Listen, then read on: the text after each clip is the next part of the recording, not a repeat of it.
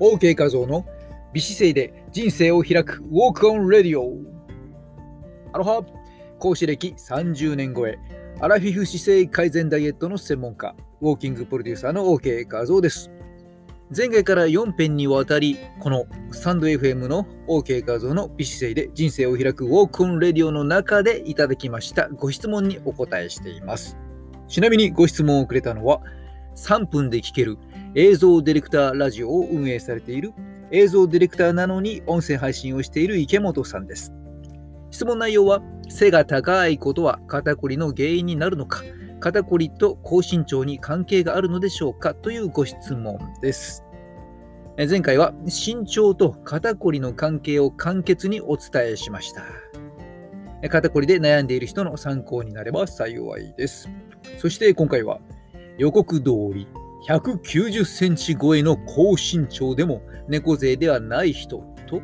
高身長にある特徴が加わるとほぼ猫背になってしまうということをお伝えしていこうと思います。まずは身長190センチ超えでも OK 姿勢を保っている方。ちょっと噛んでますね。えー、詳細は前回の記事でお伝えしましたけれども、えー、背の高い人が全員肩こりで悩んでいるわけではありません。もちろん、高身長イコール猫背でもありません。実際に私の大好きなハリウッドスター、クリント・イーストウッドさんの身長は193センチ。元プロレスラーで映画俳優のドウェイン・ジョンソンさんの身長は196センチですが、猫背ではありませんね。スタイルは違えど、お二人とも姿勢が良くて抜群にかっこいいですね。ということで、高身長イコール猫背ではないということです。そしてその一方で高身長にある特徴が加わった人はほぼ猫背姿勢が定着していました。そのある特徴とはどんな特徴がわかりますか？それはズバリ細い痩せ型の体型でした。つまり高身長プラス細いイコール筋肉量が少ないイコールほぼ猫背姿勢。まあ、この特徴はですね、芸能スクールでウォーキングの講師をしていた私の経験から、身長が190センチ前後で細身のレッスン生のレッスン開始前の姿が、ほぼ例外なく猫背姿勢だったという現実からの印象です。さあ、猫背の原因は高身長ではなく、〇〇ということですが、この〇〇は習慣ですね。猫背の原因は高身長ではなく習慣。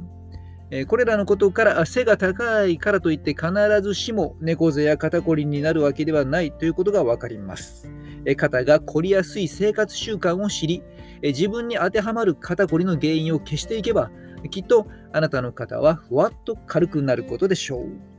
さて次回予告。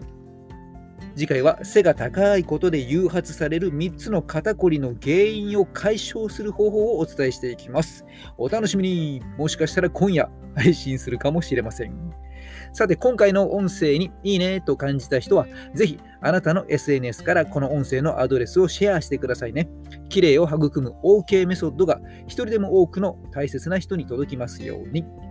この番組では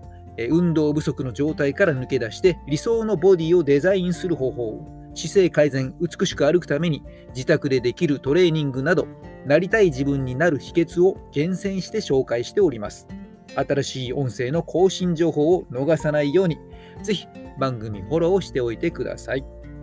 それでは本日もハリウッドスターのようにかっこよく歩きましょう。次回もお楽しみに。